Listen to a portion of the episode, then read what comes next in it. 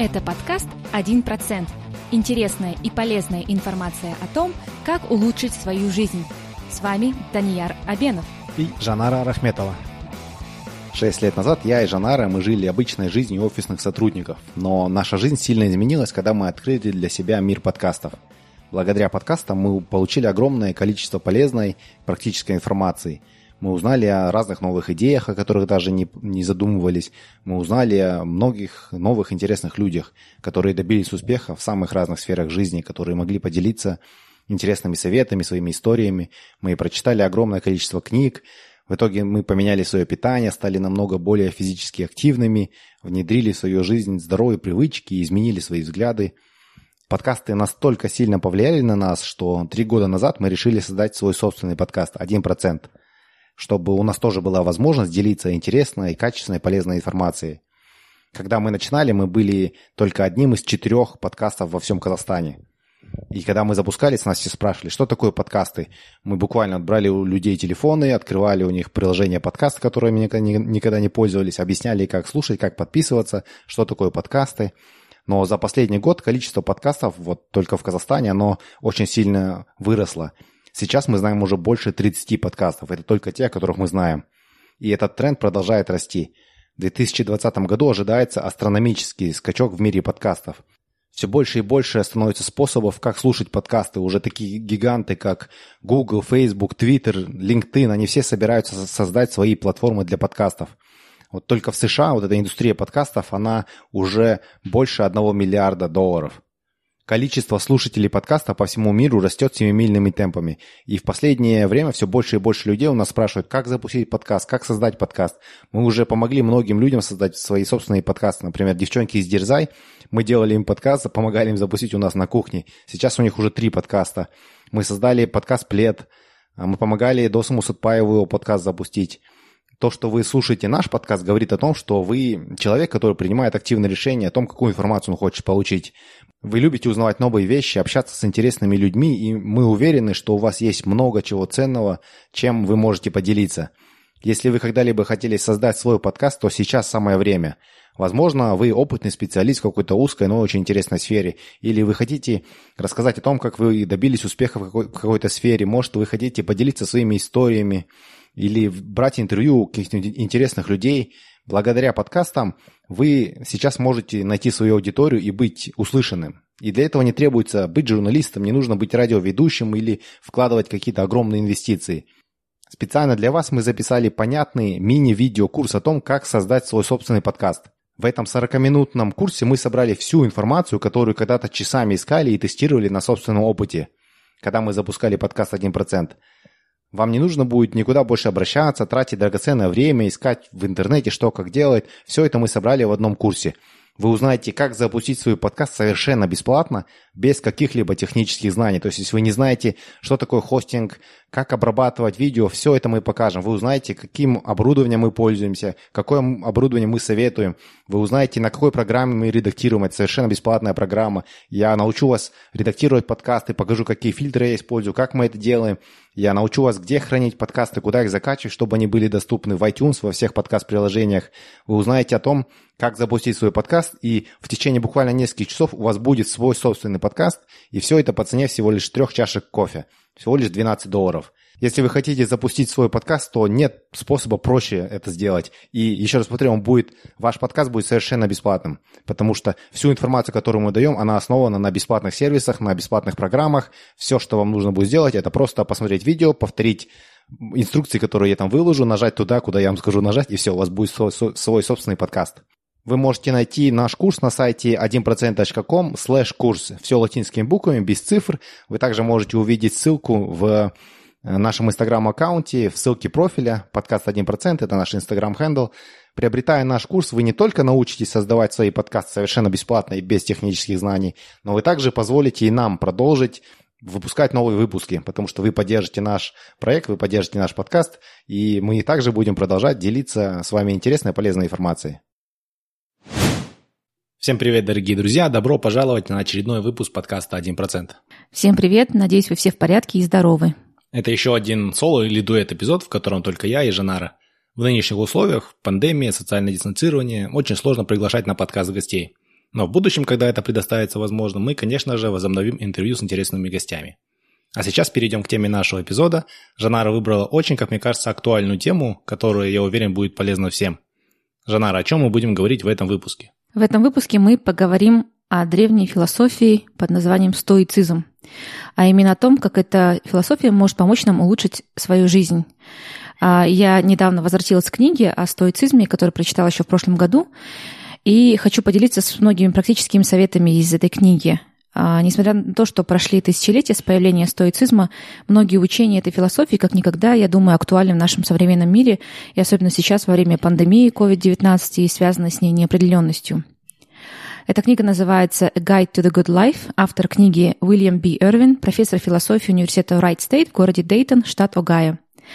Об этой книге, как и о многих других, я узнала снова из одного из эпизодов подкаста Тима Ферриса. Кто слушает подкаст Тима Ферриса, наверное, заметил, что он частенько упоминает стоицизм. Настолько часто, что волей-неволей мне захотелось самой узнать о стоицизме немного побольше. И эта книга как раз-таки оказалась именно хорошим введением в эту философию. И у нас даже, Даняр, если помнишь, есть такая игра, когда мы слушаем какие-то эпизоды э, э, подкаста Тима Ферриса, мы играем в игру, когда он и сколько раз упомянет стоицизм стоицизм. Да, сначала он упоминал стоицизм, потом он немножко переключился и начал упоминать свою девушку. Да, хотелось бы немножко еще рассказать о том, а, как а, организована книга а, и почему именно она мне понравилась, почему я решила поделиться своими инсайтами из этой книги. Автор книги изучил очень тщательно сохранившееся до наших дней учение стоиков, и при этом смог простым языком поделиться мудростью этих философов и где-то даже предлагает свою интерпретацию или свое видение того, как поступили бы стойки в той или иной ситуации. А, в начале книги автор дает небольшую историю стоицизма и а, разрушает связанные со стойками распространенные мифы и стереотипы. А, что мне особенно понравилось в этой книге, так это не просто описание того, чему учили стойки, а именно практический гид по использованию стоицизма в своей жизни. А в этой книге автор делится разными психологическими наблюдениями и практическими техниками стоиков. То есть сразу можно что-то применить в своей жизни. Именно про некоторые из таких техник в основном хотелось бы в этом выпуске поговорить. Хочу также сразу предупредить, что будут звучать довольно-таки сложные а, античные имена, но надеюсь, вы будете терпеливы и все пойдет нормально. Давай начнем, наверное, с истории стоицизма, потому что, насколько я знаю, это школа философская, она, ее происхождение отличается от многих там религий и от современных там школ философии, когда люди а, занимались только тем, что философствовали. Тут, мне кажется, более такая практичная история. Расскажи, пожалуйста, откуда она идет. Да, действительно, а, история стоицизма более практично, чем, возможно, какие-то другие философские течения или религиозные течения. А, в Древней Греции была нормой после средних классов отдавать детей в одну из философских школ, чтобы дети прежде всего могли обучиться навыку убеждения. А в те времена, чтобы добиться успеха в карьере, особенно в политике, юриспруденции, это были такие престижные а, сферы деятельности, было крайне важно обладать навыком убеждения. Поэтому родители приводили своих детей в разные философские школы, которых в те времена было в огромном количестве. А, их даже насчитывалось около 300 в те времена. У каждой школы были свои взгляды и принципы. И каждая школа именно обучала вот этим методам мировоззрению, вот этим взглядам и образу жизни. А если назову просто несколько примеров таких школ, это, наверное, самые, которые вот до наших дней остались известными, это циники, эпикурейцы, Академия Платона, ну и, конечно же, стойки. Но то, что мы сейчас называем философией, кардинально отличается от философии древности. Сейчас для нас философия представляет чем-то таким абстрактным, далеким от реальности. Мы даже говорим, вот человек философствует, да, это философский вопрос, который, в принципе, ничего практического не означает. Современные философы — это, как правило, академики, которые предаются различным размышлениям, сидя в своих кабинетах. Древние же философы обучали определенному образу жизни и принципам поведения в соответствии со своим мировоззрением. То есть они на современном языке, можно сказать, были своего рода лайф-коучами своих дней. И в те времена было настолько много философских школ, что неизбежно приводило к конкуренции между ними. То есть каждая школа старалась привлечь как можно больше учеников и последователей. А, и иметь свою философскую школу было очень популярно и престижно. Многие, послушав учения разных школ, позже открывали свои школы, как в случае со стоицизмом. То есть основатель а, а, стоицизма, он прошел много школ сам философских, набрался различных вот, э, учений, различного опыта и решил как-то все это скомбинировать и а, создать свою философскую школу, которая впоследствии таки стала называться стоицизмом. А имя этого человека Зенон Китийский. Школу он основал в 300, в 308 году до нашей эры. И почему школа получила именно название стоицизм, а последователи стали называться стоиками, это по месту преподавания этой философии расписной стои в Афинах. Это такая вот длинная галерея, портик с колоннами с одной стороны и стеной с другой стороны, откуда вот э, философствовали, вещали эти люди, учили, как жить в соответствии с принципами стоицизма. Ну, еще хочется немного добавить истории стоицизма, потому что стоицизм, он получил распространение не только в Древней Греции, но и также стал популярным а, в Древнем Риме. А, Панетти Родоски был одним из а, последующих лидеров стоической школы и привез стоицизм в Рим. Там он и стал популярным, так и появилась версия стоицизма, то есть римская версия стоицизма. И, как отмечает сам автор, самые важные древнеримские стойки и чьи учения наиболее актуальны и полезны в современном мире, это Сенека, Мусони Руф, Эпиктет и Марк Аврелий. Ну, это очень интересная информация. То есть больше 2300 лет назад появилась эта школа, до сих пор мы не знаем, и при том, что в то время появилось, как ты говоришь, было больше 300 школ, но при этом дошли только несколько из них. То есть для меня это такой показатель того, что те школы, о которых мы знаем, в частности, вот стоицизм, они несут в себе много полезных практичных знаний, которые позволили им после там, 2300 лет не, не быть забытыми. То есть это такое хорошее очень подтверждение их эффективности для меня. Да, с одной стороны, да, это хорошее замечание, да, скорее всего, это можно сказать, что стоицизм прошел тест времени, но, с другой стороны, это еще тоже может говорить о том, что стойки были молодцы, что они делали записи, писали книги, они только практиковали свои принципы, потому что некоторые философы, они в основном были практиками, нежели эм, теоретиками, и не записывали. Именно, может быть, из-за этого некоторые учения других философских школ до нас не дошли. А какими были стойки на самом деле? Есть распространенное мнение, что все они ходили с каменными лицами, не позволяли себе никаких эмоций, жили особняком от всех. Вот это такая первая ассоциация, которая приходит в голову. Да, кстати, до того, как я начала побольше узнавать о стоицизме, меня тоже такое было мнение. Мне казалось, что стойки-то такие ни при каких обстоятельствах они там даже не улыбнутся, все время такие хмурые ходят. А на самом деле все совсем не так. А, вопреки распространенному мнению, стойки не практиковали отшельничество и не были пассивными, угрюм, угрюмыми людьми, а совсем наоборот занимали активную жизненную позицию, активно занимались общественной деятельностью и прилагали много усилий, чтобы улучшить мир вокруг себя, так как считали это своим э, человеческим долгом. А, если, например, говорить о примерах, а, Сенека был не только философом, но и успешным драматургом, советником римского императора и человеком, кого мы сейчас назвали бы инвестиционным банкиром. А Марк Аврелий, наверное, многие даже слушатели знают, был не только философом, а императором Римской империи. Причем он считается одним из самых величайших императоров Римской империи. А вот что я увидела э, в Википедии о создателе стоицизма Зеноне Китийском. А, превосходные качества его характера заслужили ему особое уважение афинян и царя Антигона Ганата. Награжденный при жизни золотым венцом и статуей, он после смерти удостоился почетного погребения в керамике. Так что как бы, люди довольно-таки были активны, с активной жизненной позицией стойки. А, как я уже говорила, они не были аскетами, они поддерживали поощряли жизнь с различными материальными благами, но при этом не зацикливались на этих материальных ценностях. Э, они четко осознавали, что все может когда-то закончиться или измениться. Об этом мы еще поподробнее поговорим чуть позже. Также стойки стремились получать радость от каждого дня и обучали тому, как этого добиться, используя различные психологические техники, о которых мы тоже вскоре поговорим. Да, интересно вот то, что они не были аскетами, да, то есть ну, такое представление, что философы, наверное, они там не стремятся к накоплению материальных благ, но вот Синека был супер богатый человек по своим временам, а Маркус Аврелий вообще был император, то есть он, в принципе, мог все, что хотел, купить, завоевать или забрать себе. То есть такое ощущение, что вот э, если стоицизм помог им добиться этих высот, то материальные блага были для них не целью скорее, а вот просто результатом того, что они по этим принципам жили. Да, это именно так. То есть они не делали э, целью обогащения, а просто это как бы было таким нечто побочным явлением, можно так сказать. А какие основные принципы стоицизма? Изначально в Древней Греции стоическая школа включала три элемента – этику, физику и логику.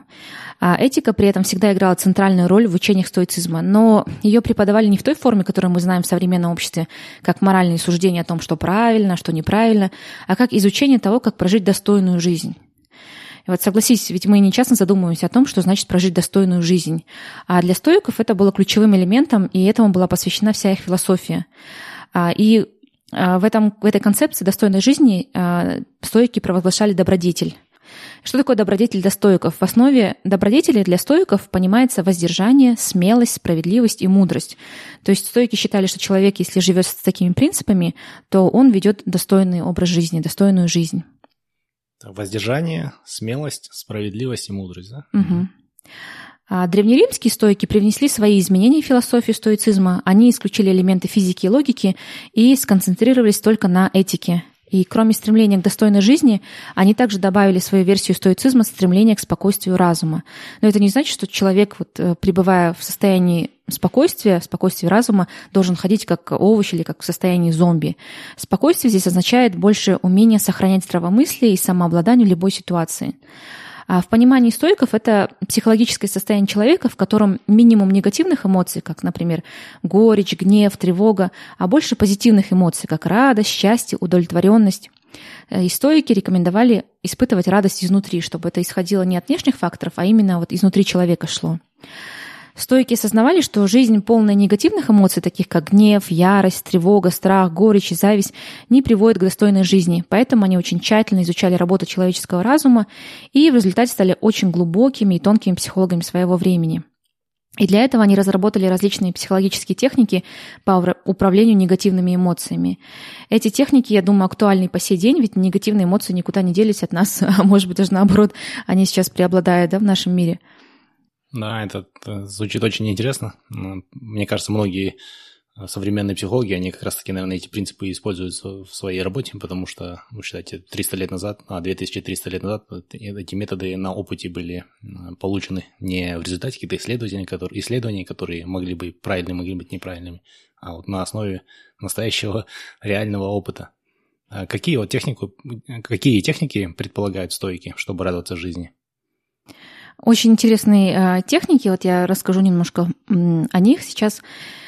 Начнем с того, что, вот, наверное, ты, мы, ну, я, например, на личном опыте это часто испытывала, и ты, наверное, тоже, что зачастую проблема у нас это в том, э, заключается в том, что мы перестаем радоваться тому, что уже имеем в жизни и начинаем воспринимать это как должное и самой собой разумеющееся. Мы думаем, вот комфорт, который нас окружает, люди, которые нас любят, которые нас окружают, и они будут с нами всегда. И это становится для нас нормой. И в результате, когда мы получаем вот изначальную радость от того, что мы приобрели, мы быстро адаптируемся под статус-кво, и нам уже недостаточно того, что у нас есть, и мы все время хотим большего.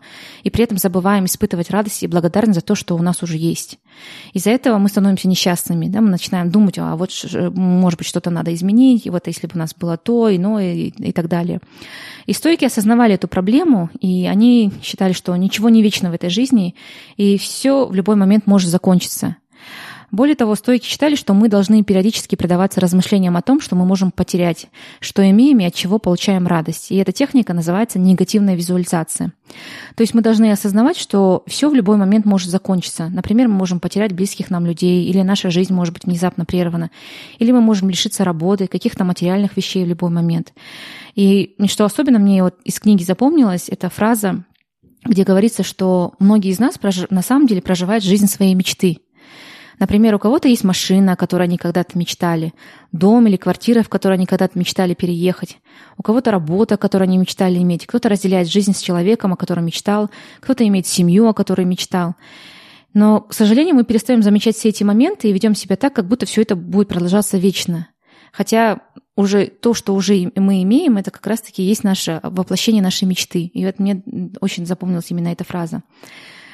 Поэтому негативная визуализация позволяет больше ценить то, что имеешь, всегда относиться к близким и дорогим тебе людям с трепетом, уважением и любовью. Потому что когда ты осознаешь, что это когда-то может закончиться, ты начинаешь это сильнее ценить. И ты начинаешь радоваться каждому моменту жизни, быть здесь, сейчас, как если бы это был твой последний момент жизни. Да, как в поговорке, да, что имеем не ценим, потерявши плачем. Кстати, очень такая хорошая на самом деле это практичная техника, потому что во многих книгах пишут, цените то, что у вас есть, mm-hmm. там, радуйтесь тому, что у вас есть, но как это делать, не всегда понятно, да? Потому что сидишь и думаешь, ну, это же уже часть жизни обычная, а когда начинаешь думать о том, что было бы, если бы внезапно что-то случилось, и этого у тебя нет, тогда становится намного легче ценить то, что есть. То есть можно там, представить какую-то катастрофу, представить что-то негативное, понять, насколько это будет плохо, и от, из этой позиции легче оценить, насколько все вот хорошо. Я думаю, мы многие через это прошли, когда вот только-только начался этот карантин. Мы поняли, насколько мы недооценили, возможно, многие из нас природу, Э, возможность выйти в парк, возможность э, наслаждаться общением с людьми, возможность просто посидеть в кафешке с друзьями, кофе попить. А после того, как мы прошли через карантин, когда у нас вот отняли эту возможность, я думаю, мы сейчас по-другому на это все смотрим. Да, я согласна с тобой. Эти вот условия карантина, они дали возможность переоценить, осознать то, что вот действительно имеет для нас важность, ценность. И вот эта техника, как негативная визуализация, мне кажется, она еще полезна тем, то, что вот она дает избежать, наверное, каких-то сожалений, потому что часто бывают такие, слышишь истории, когда происходит какая-нибудь трагедия, а человек, э, который общался вот с этим человеком, которого уже не стало, он, может быть, что-то, какую-то грубость сказал в последний момент, да, как бы последнюю встречу, или как-то вот недооценил, и потом это сожаление этого человека преследует на всю жизнь. А если вот э, предаваться негативной визуализации и все время с трепетом, с уважением относиться к человеку другому, ну, вообще к окружающим, тогда вот этого сожаления не будет, потому что будешь знать, что расстались на прекрасной ноте, все было прекрасно, всегда были прекрасные взаимоотношения, да? А что стойкие говорят о целях и о том, как перестать переживать насчет поставленных целей? Да, тут э, также автор приводит некоторые такие свои интерпретации и делит э, вещи в жизни на три категории и дает рекомендации для каждой категории в соответствии с принципами стоицизма. Вот. Первая категория — это вещи, над которыми у нас есть полный контроль, то есть то, что мы полностью вот стопроцентно можем контролировать. Это наши цели, которые мы ставим для себя, ценности, которые мы формируем в своей жизни, как мы определяем, что для нас важно, а что нет — и тут важно правильно определить свою жизненную позицию, посвятить этому определенное время. То есть, э, что я хочу добиться в жизни, да, какие принципы для меня важны, каким ценностям я хочу соответствовать и так далее. То есть это то, что мы можем, в принципе, для себя решить. Это такая своего рода эм, практика э, психологическая. А вторая категория – это вещи, которые мы ну, никак не можем контролировать. Например, встанет ли завтра солнце, то есть мы никак не можем на это повлиять. Да? Здесь мы ничего не можем поделать или изменить, поэтому тут даже нет смысла переживать из-за этого. Третья категория – это вещи, над которыми у нас есть определенный, но не полный контроль. Например, получим ли мы повышение на работе, выиграем ли мы следующее соревнование спортивное, а, допустим, по теннису, будет ли успешным наш бизнес-проект. Здесь исход зависит не только от нас самих, но и от удачи, от определенных обстоятельств. Я думаю, эта категория самая распространенная в жизни, потому что в большинстве случаев мы находимся именно в таких ситуациях. И здесь вот как раз-таки важно а, свои цели интернализировать, то есть э, сделать цели, чтобы сделать так, чтобы цели исходили изнутри. Как это сделать? А, это значит э, ставить внутренние цели и не переживать и не думать о внешних факторах. То есть, например, а, если вы начинаете свой собственный бизнес или пишете книгу или пост в соцсетях, вместо того, чтобы переживать, а будут ли у вас продажи, будет ли книга популярной, или сколько людей поставят лайк под вашим постом, это как бы эти вот вещи, они как бы просто дают нам пищу для тревоги, но при этом мы не можем на них повлиять, потому что мы же не можем просто заставить людей сделать что-то, да? Поэтому лучше сконцентрироваться на том, что мы можем на самом деле сделать сами. Например, улучшить качество продукта или услуги, а, писать каждый день, делиться ценной и интересной информацией регулярно. И тогда внешние факторы не будут нас тревожить. Вместо того, чтобы все время переживать, а что а, сделают а, там, другие люди, что они подумают, будет ли это успешным или нет. Мы будем просто спокойны, что сделали все от нас зависящее в своем деле, даже если не, не преуспели где-то. Вот я хочу даже привести фразу, которую любит наш тренер по стрельбе говорить. Просто делай свою работу. То есть ты делаешь свою работу, а, концентрируешься на процессе, а все такие вот внешние факторы, они не должны тебя волновать. Вот это и называется интернализация своих целей. То есть от тебя исходит твой результат. Да, я помню. У нас тренинг, тренинг, кстати, да, он очень напоминает мне такого классического стойка. Я еще одна фраза просто вспомнилась. В стрельбе из лука если ты зацепил линию, которая вот обозначает круг, да, называется эта линия, габарит, то тебе добавляют больше очко. То есть ты попал между девяткой и десяткой, но зацепил линию, которая вокруг десятки, тебе дают 10 очков. Но иногда такие моменты бывают спорные. То есть попал, поп... зацепил, не зацепил, непонятно. И в таких случаях уже судья решает. И бывают, конечно, спорные моменты. И вот такие моменты наш тренер говорит, ну ты стреляй внутренний габарит.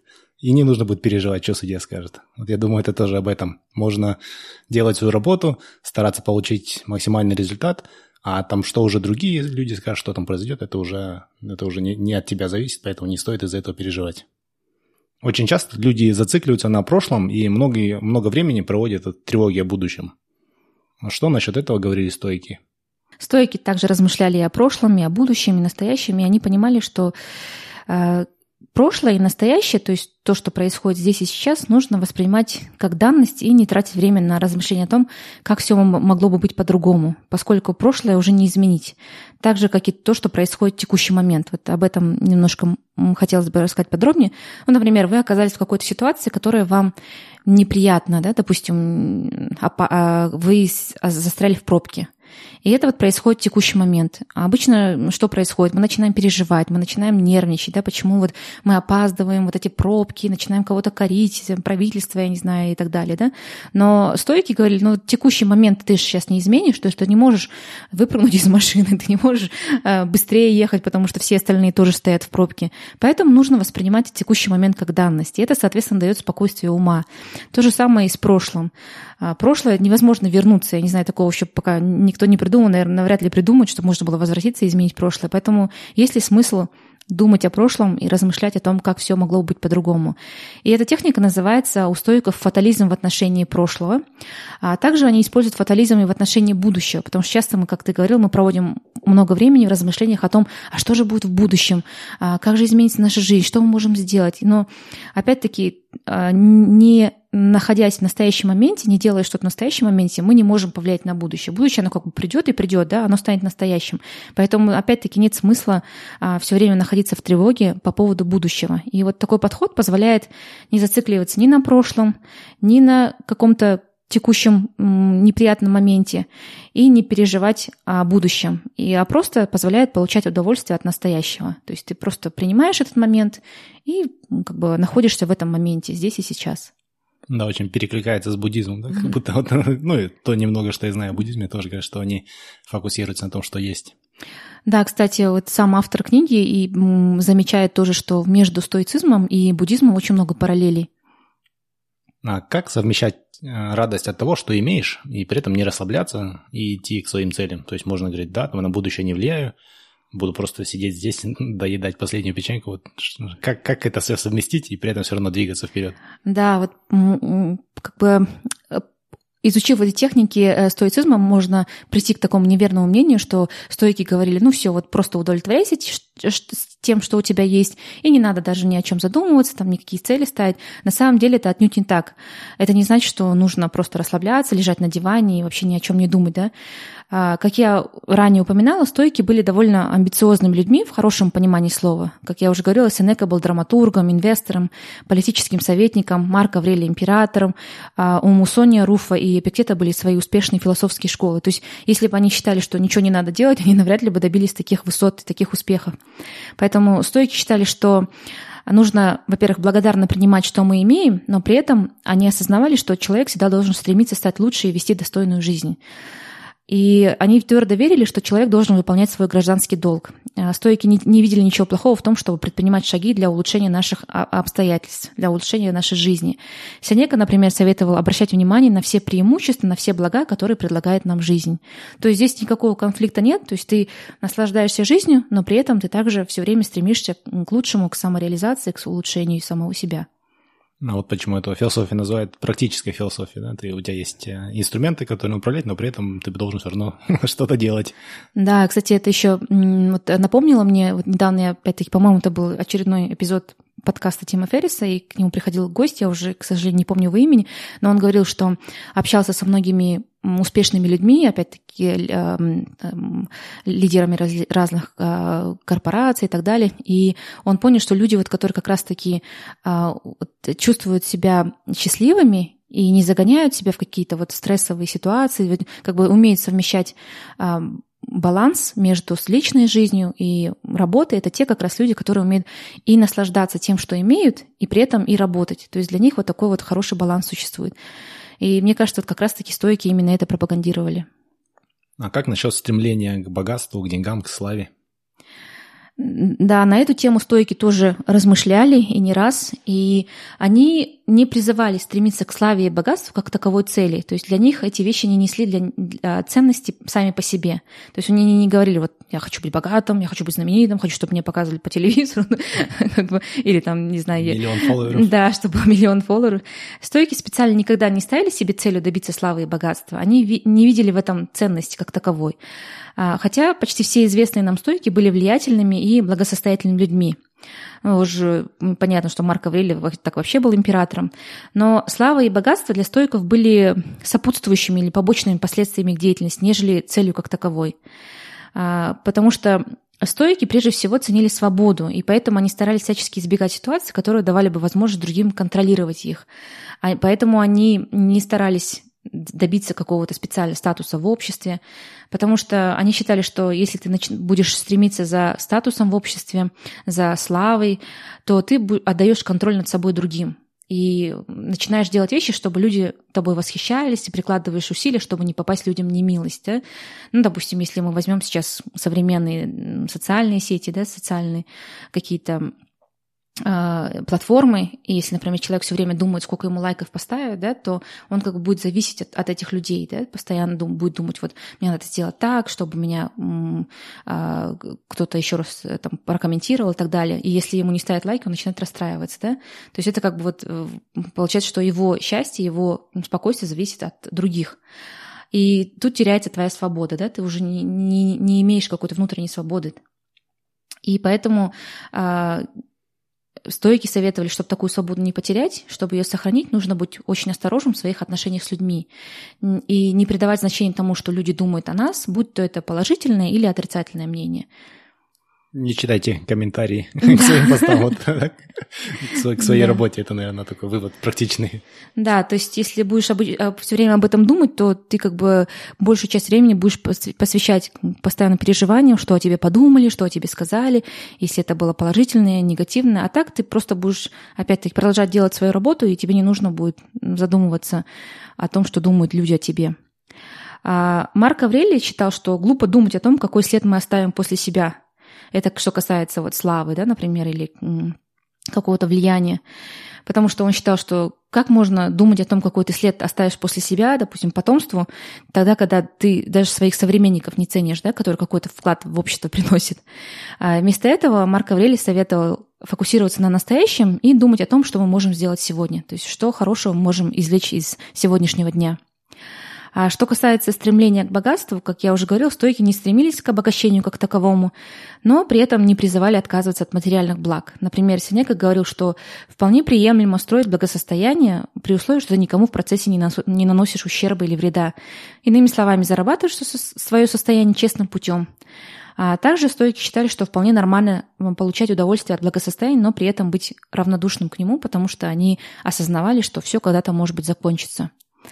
А, в целом стойки практиковали минимализм, ели обычную еду не ради удовольствия, а ради поддержания жизнедеятельности своего организма, не стремились к роскоши, одевались скромно. То есть для них как бы вот обычная жизнь была такая вот минималистичная, при этом они не э, жили как отшельники, да, не, не, не ходили там, допустим, совсем как э, какие-то попрошайки. Просто для них это не имело какой-то ценности стремиться к каким-то роскошным вещам и так далее.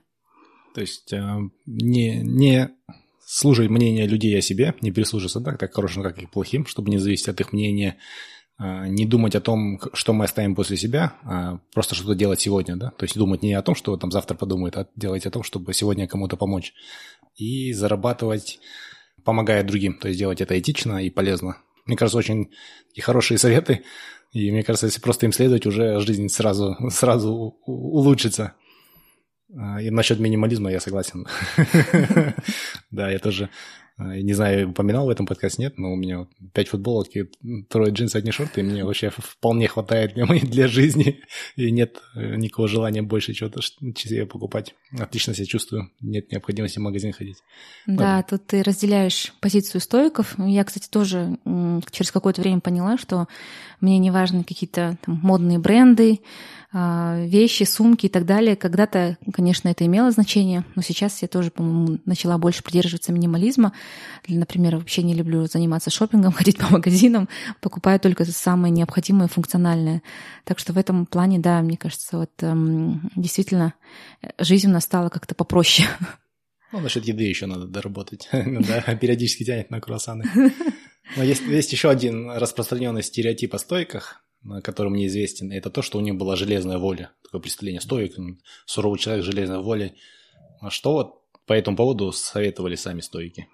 А вот тут, кстати, стереотип недалек от реальности, потому что стойки периодически практиковали самоограничение, а, чтобы приучить себя к возможным лишениям в будущем или чтобы просто понять, что они могут обходиться без определенных вещей в жизни, хотя они и приносят комфорт и удовольствие.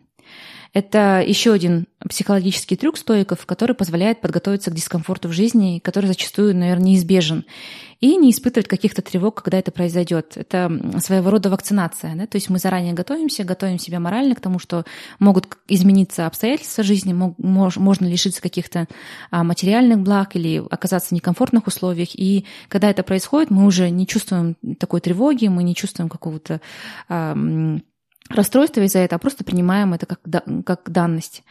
И кроме того, погружая себя периодически добровольно в такие некомфортные условия, мы испытываем меньше тревоги насчет того, что в будущем такое на самом деле может произойти, как я уже сказала. Мы как бы лучше готовы к таким ситуациям.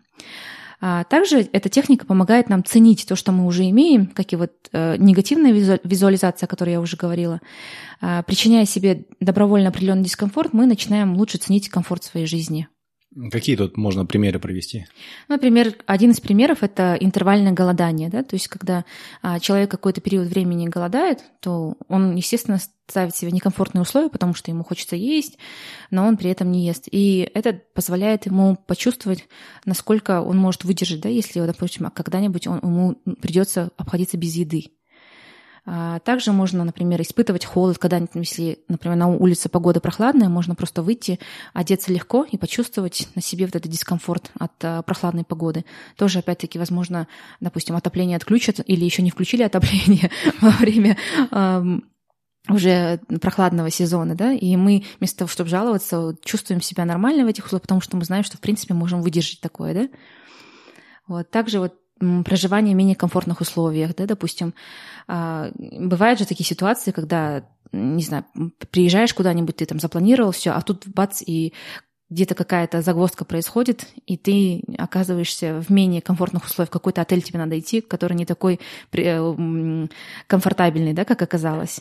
И вот это тоже как бы дает тебе возможность э, вот этот, оценить эту ситуацию рационально, да, и не чувствовать себя как-то вот чересчур разгневанным или расстраиваться.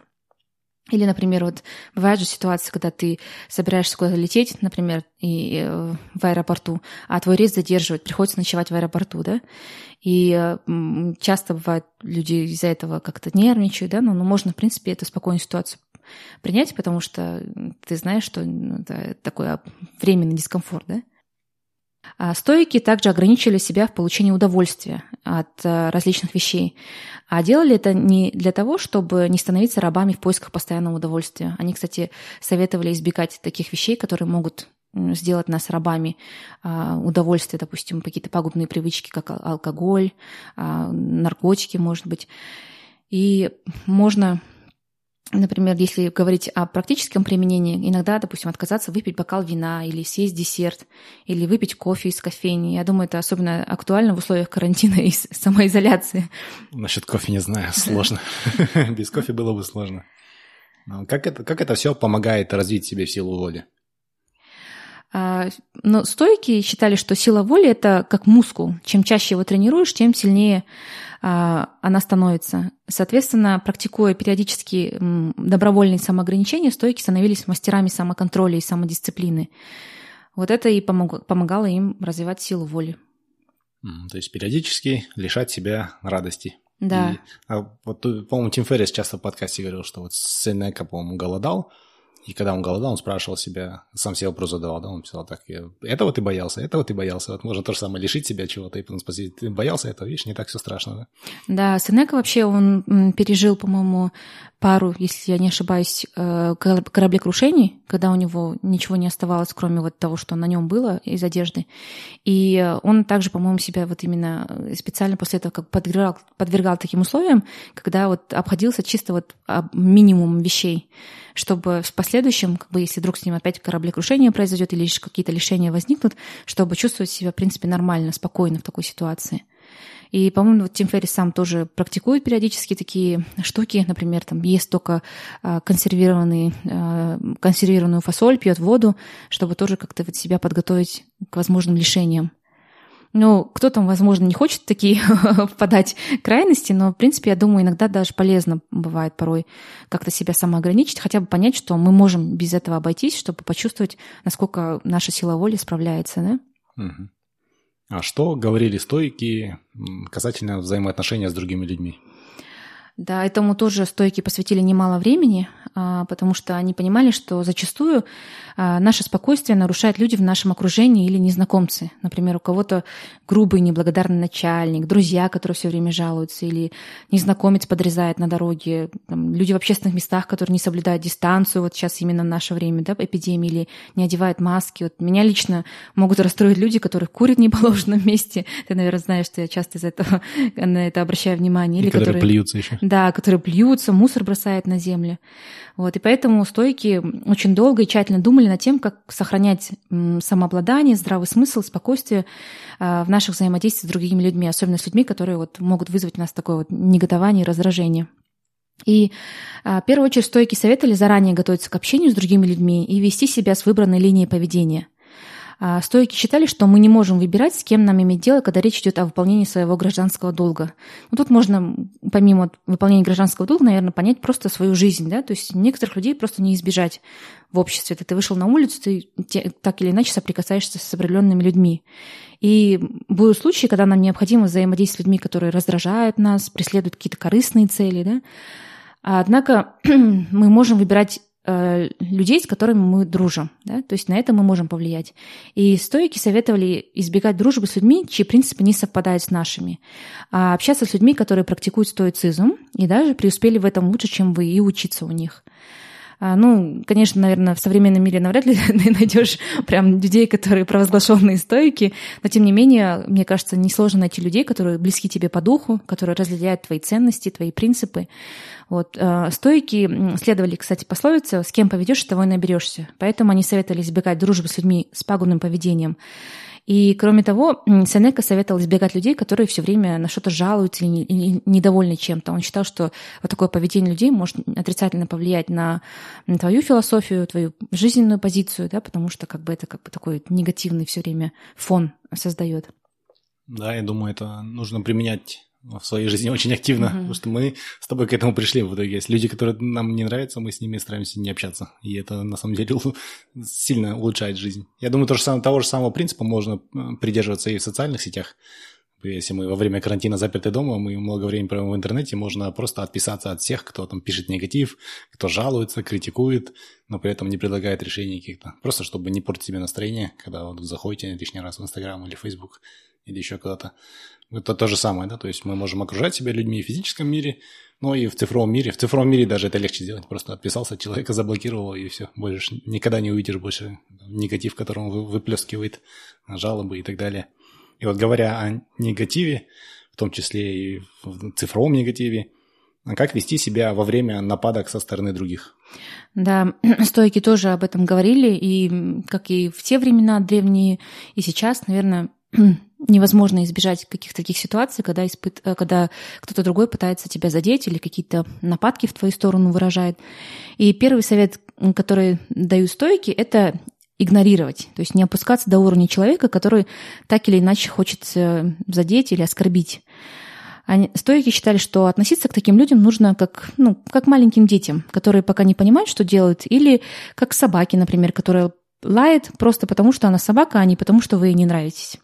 И такая позиция а, просто даст, я думаю, понять людям, которые вас пытаются оскорбить или как- как-то еще задеть, что вы, в принципе, не, не передаете ему значения, да, то, что, ну, игнорируете и все, и, наверное, как в идеале человек должен после этого успокоиться. А второй совет это от стоиков это использование юмора в ответ. Особенно помогает использование самоиронии и самокритичного юмора. А юмор показывает, что мы не воспринимаем человека всерьез, а сама ирония не дает возможности оппоненту придраться к вам еще больше, потому что если вы уже заранее скажете, если кто-то начинает, допустим, вас видеть какие-то недостатки, вы можете дальше сказать, а, да, конечно, как ты мог такое заметить, я прекрасно об этом знаю, и тогда человек как бы нет уже почвы дальше копать да, под вас. Например, вот если говорить о истории, вот сам Эпиктет э, был рабом в Риме и позднее стал вольным. И когда он был рабом, как-то его хозяин э, в гневе избил его так, что сломал ему ногу, из-за чего Эпиктет на всю оставшуюся жизнь остался хромым. И был объектом, конечно же, насмешек, как бывший раб и хромой. Однако, несмотря на это, Эпиктет не был сторонником политкорректности и не призывал наказывать людей, которые оскорбляли людей с определенными ограничениями. А его метод, наоборот, заключался в том, чтобы обучать людей с какими-то ограничениями техникам реагирования на нападки, о которых я уже упомянула, допустим, использование юмора, игнорировать. А, и это почему я говорю, потому что сейчас очень распространена вот эта вот концепция политкорректности, да, все мы хотим защитить людей, которые а, где-то как-то ущемлены, может быть, в правах, да, или как-то физически ограничены. Но Эпиктет, допустим, ну и другие древние стойки считали, что не стоит этого делать, потому что человек сам должен уметь а, отстоять свою позицию, сам должен защититься, используя вот такие вот психологические техники. Угу. Первый совет – игнорировать. Есть такая ну, поговорка, по-моему, не, не спорить со свиньей, она опустит тебя до своего уровня и победит тебя, потому что у нее больше опыта копания в грязи. Да, хорошая поговорка, кстати. А что насчет гнева? Как мы можем преодолевать гнев? Да, стойки, кстати, очень долго размышляли об этой эмоции, э, и они считали, что гнев – это очень негативная эмоция, которая нарушает спокойствие ума. И стойки часто повторяли, что гнев практически никогда не помогает решить ни одной проблемы, а наоборот даже делает вещи только хуже. Поэтому стойки разработали стратегии по уменьшению количества гнева в жизни, а, который мы испытываем. А Синека даже посвятил гневу целый труд, который так и называется «О гневе». Одна из стратегий по управлению гневом, согласно Синеке, это опять-таки смех и юмор. А если рассматривать какие-то неприятные вещи, которые с нами произошли смешными, нежели вопиющими, да, то можно происходящее воспринять как что-то веселое, а, как не повод, а, а не как повод для гнева. То есть, когда ты начинаешь увидеть в ситуации смешную сторону, то уже навряд ли тебе захочется злиться, да? А Марк Аврелий советует избегать гнева через размышления об изменчивости мира. А то, что может показаться серьезным на данный момент и очень важным, на самом деле не столь важно в контексте общей картины мира, потому что все меняется. Завтра то, что тебе казалось таким важным, может вообще потерять свое значение, да, ведь мир не стоит на месте. Поэтому просто думая об этом, предаваясь этому размышлению, гнев можно избежать. А еще одна техника стоиков по управлению гневом – это техника, так называемая техника замены мыслей. Кстати, вот говоря о буддизме, такая же техника используется и в буддизме.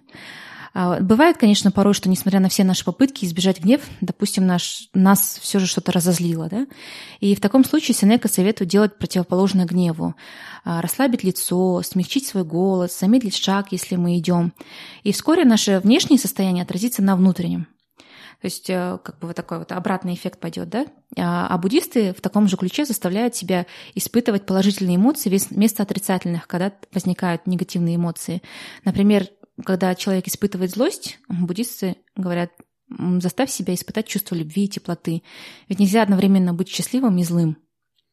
Да, очень такие полезные советы. Mm-hmm. Мне надо принять их во внимание. У меня, я заметил за собой, есть склонность сначала злиться, а потом через время думать, «Э, что-то за какой-то мелочи разозлился. То есть какие советы еще раз, да? Смех и юмор, mm-hmm размышления об изменчивости мира, что то, что сейчас вас подрезали, это кажется смертельным оскорблением, через две минуты вы даже забудете, кто это был. И третье – это физически изменить свой подход, да. То есть, если вы злые, кулаки напрягаются, челюсть сжимается, расслабиться, голос поменять, глубже дышать, и уже автоматически угу. произойдет изменение да, состояния. Об этом, кстати, Тони Робинс постоянно говорит. Измените свое change your state, change your story, да? Угу. Измените свое вот физическое состояние, и после этого сразу у вас произойдет изменение истории, которую вы себе рассказываете. Классные советы, надо будет, надо будет попробовать. Э, мы также часто слышим совет, что можно использовать гнев как мотивацию. Вот э, многие говорят, я там разозлюсь, и потом вот это мне помогает что-то сделать. Что об этом думали стойки? Да, часто какие-нибудь мотивационные коучи или вот известные люди говорят, как они на зло всем сбросили вес, заработали миллион, используя гнев как топливо. Но, например, Синека считал, что использование гнева как мотивационный инструмент может привести к тому, что включив один раз гнев, можно, будет сложно потом его отключить. То есть э, это как бы будет постоянно присутствовать в твоей жизни. И все положительные моменты, которые может привнести гнев в жизнь, могут перевесить негативные последствия гнева. То есть, потому что если ты делаешь что-то со злостью, ты, наверное, наверняка вызовешь кому-то раздражение или какие-то дров можешь наломать, даже если ты при этом преследуешь какую-то положительную цель. Ну, я лично считаю, что и ты, наверное, может, согласи- согласишься, что гораздо приятнее добиваться своих целей, исходя из позитивных эмоций, да, когда ты настроен позитивно, чем делать это из-за злости. И никто еще не знает, какой это эффект в последующем, какие последствия будут этого гнева, да, на твою психику. Поэтому стойки предлагают искать другой путь и учат управлять гневом вместо этого. Вспомнил Э, комикс Марвел, фильмы, где спрашивают Халка, как ты справляешься со своей злостью? Я всегда злой. Да. I'm always angry. Ничего хорошего не будет, да? Так, если только у вас внутри Халк не живет. Да, ну даже, по-моему, в одном из последующих потом уже фильмов Avengers Халк таким добрячком становится, уже как-то вот, видимо, для себя выносит урок, что нельзя все время быть таким злым. Ну, если, если даже Халк это может вынести, я думаю, ну, мы тоже, у нас нет оправдания. Точно. Ну, конечно, бывают моменты, когда наш гнев и злость, она вот выплескивается наружу. Что в такие моменты советуют делать стойки? Да, конечно, не без этого. Бывает и такое, что просто невозможно с этой эмоцией справиться.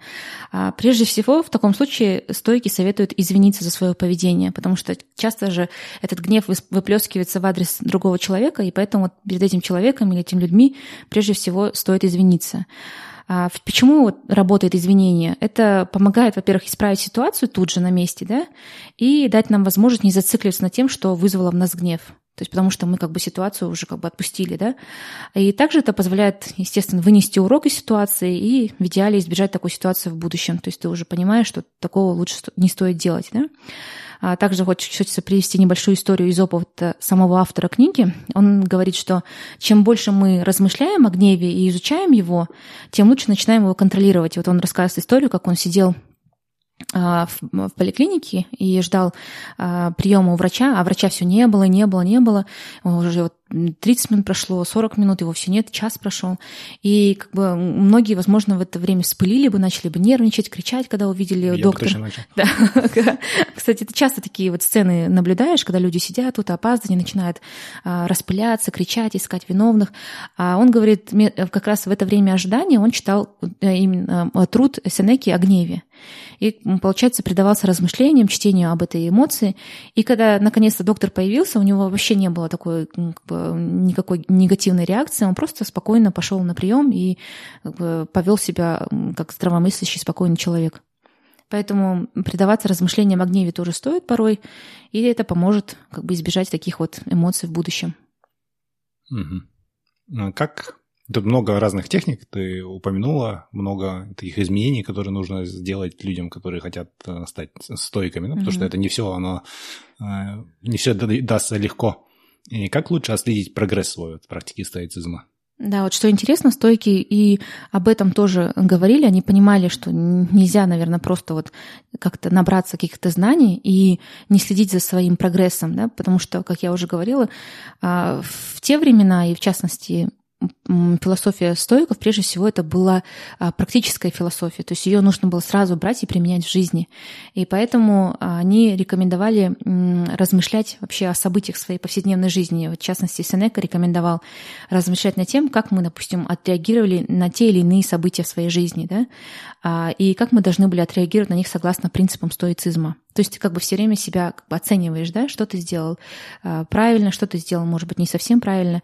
Этой технике Сенека обучился у своего учителя Квинта Секстия, а, который каждый раз перед сном спрашивал себя, какой недостаток или слабую сторону ты исправил себе сегодня, какую ошибку или неправильный поступок ты избежал, а, в каких сферах ты можешь улучшиться. То есть постоянно вот происходило такое вот, происходила такая оценка да, себя. А Эпиктет предлагает вывести эту технику Синеки на новый уровень. Он рекомендует быть одновременно как участником, так и наблюдателем в своих действиях. То есть мы не только действуем по принципам стоицизма, но и как бы со стороны наблюдаем за своими действиями. А также Эпиктет советовал наблюдать за действиями других людей и использовать это как возможность обучения на ошибках или успехах других. То есть ты не только наблюдаешь за собой, а, как ты действуешь да, в жизни, но и наблюдаешь, как другие действуют. И если это соответствует своим принципам, ты учишься, да, как быть, как они. А если это то, что не соответствует, или какие-то ошибки они делают, ты знаешь, что ты не будешь их повторять в будущем. А также можно использовать своего рода ментальный чек-лист, например, периодически спрашивать себя, используем ли мы психологические техники стоицизма, о которых я уже говорила, как, например, негативная визуализация, да? А можно также оценивать свой прогресс по таким индикаторам, как изменение наших взаимоотношений с окружающими. Вот автор, например, говорит, что когда начинаешь уже практиковать стоицизм, то можешь заметить, что тебя больше не задевает высказывания других в твой адрес, что, например, могут, может что-то сказать, что Ой, ты ничего не знаешь, допустим, там, ни, ни, ни в чем там не смыслишь, да, но когда кто-то такое говорит, ты можешь почувствовать, что на самом деле тебя эти мнения людей не волнуют. Так же, как вот ты, допустим, там какие-то комментарии да, в соцсетях твой адрес. Другие показатели улучшения также включают следующее. Мы перестаем обвинять, критиковать или восхвалять других. Мы перестаем хвастаться собой или тем, сколько мы знаем. И мы берем ответственность на себя, когда что-то идет не по нашему плану, вместо того, чтобы находить виновных. А другой признак улучшения – это изменение нашей жизненной философии от слов к делу. То есть, практикуя, к примеру, самоограничение, опытный стоик не станет говорить об этом всем подряд на каждом углу. Ему просто не нужно ничего объяснять о своих действиях никому. То есть он так живет этой своей жизнью, этим принципам соответствует, вот и все. А, как говорит Эпиктет, например, практика стоицизма должна быть незаметной для окружающих. То есть э, мы с тобой, по идее, не должны говорить о том, что мы практикуем в соответствии со стоицизмом, но будем считать, что это последний раз, как мы говорим, чтобы просто поделиться ценной интересной информацией. А, но самый главный показатель прогресса в стоицизме – это изменение в нашем эмоциональном состоянии. Это отнюдь не означает, как принято считать, абсолютно отсутствие эмоций, да, каменное лицо все время. А вместо этого мы, практикуя стоицизм, начинаем испытывать меньше негативных эмоций. А также мы начинаем понимать, что меньше времени тратим на раздумья о том, чтобы наша жизнь была бы другой, а вместо этого посвящаем больше времени получению радости о жизни, какая она есть сейчас. И можем заметить даже, что в нашей жизни появились больше, появилось больше спокойствия и умиротворения. Можем также чаще испытывать такие вот спонтанные моменты радости, да, неожиданные такие вот э, моменты, например, ни с того ни с сего мы можем почувствовать радость за себя, за своих окружающих, за то, какие мы есть, за свою жизнь в этом мире, в котором мы живем. То есть вот просто так из ниоткуда могут появляться вот такие вот хорошие, приятные, радостные чувства. Ну и, конечно же, как и в любой практике, как и в любом деле, невозможно достичь успеха за один день, поэтому стоицизм требует, естественно, практики. И древние стойки принимали и понимали, что у человека, практикующего стоицизм, могут быть как падения, так и взлеты, и ошибки, и это вполне нормально. Поэтому ни в коем случае не надо отчаяться, если что-то не получается. А просто продолжать следовать техникам и принципам стоицизма. Допустим, сегодня вы как-то, допустим, разозлились на что-то, а завтра вы уже не так себя ведете. То есть просто осознаете, что нужно продолжать идти дальше. А вот Синека говорил, что в стоицизме невозможно добиться идеального результата. Всегда будет оставаться место для улучшения. То есть это постоянный как бы, прогресс, постоянная работа над собой. А Марк Аврелий в своей книге «Медитации» советует не прекращать практиковать стоицизм. Вот настолько он был таким ярым стоиком, что говорил, не прекращайте практиковать стоицизм, даже когда достижение успеха кажется безнадежным. То есть самобичевание – это не метод стоиков? Нет, абсолютно не метод стоиков. Да, да, если на ошибках учимся и двигаемся дальше хорошая, мне кажется, хороший взгляд. Да. Ну, я тут думаю, можно подвести итоги того, что мы обсуждали. А прежде всего, мне кажется, самое главное, это важно понимать, что стойки не учат подавлять свои эмоции и не отрицают их проявления. То есть они не говорят, что вот а, любой ценой нужно вообще вот держаться, держать свою волю, не поддаваться эмоциям. То есть они вполне принимали, осознавали, что эмоции, они имеют место быть. Да? То есть э, здесь принцип заключался в том, что нужно уметь эмоциями управлять, да, то есть следить за ним, отслеживать их, быть а, осознанным наблюдателем своих эмоций. А если подавлять эмоции, то рано или поздно все равно они вылетят наружу, и этого лучше не стоит допускать. И поэтому принцип стоиков в отношении эмоций заключается в том, чтобы научиться осознавать свои эмоции вовремя, используя здравый смысл и уметь управлять ими. А, и таким образом мы можем сохранить спокойствие и самообладание в любой ситуации, потому что когда ты осознаешь происходящее, то, естественно, ты лучше управляешь ситуацией. Да, надеемся, эта информация была полезна для вас и поможет вам улучшить вашу жизнь хотя бы на 1%. И хотелось бы добавить, мы, мы писали, что не нужно обращать, ой, мы говорили, что не нужно обращать внимание на то, что на мнение других людей, но мы пока еще не на таком уровне, поэтому если вам этот эпизод понравился, можете нам пару хороших, добрых слов написать, можете оставить отзыв в iTunes, где-то еще, или можете нам в соцсетях написать. Таким сообщениям мы очень рады и позволяем им улучшить наше настроение, радуемся об этом, думаем, вот, вот если бы этого не было, было бы хуже, хорошо, что вот такие отзывы у нас есть. Поэтому будем рады любым позитивным отзывам. Берегите себя. Всем пока. Если вы хотите узнать больше об этом выпуске, то заходите на наш сайт 1%.com. Все латинскими буквами, без цифр. Если вам нравится наш подкаст, то, пожалуйста, поддержите нас. Расскажите о подкасте своим друзьям и научите их пользоваться подкастами. Поставьте нам 5 звездочек на iTunes. Это поможет другим людям найти подкаст и узнать интересную информацию. Впереди у нас заготовлено еще очень и очень много интересных и полезных выпусков.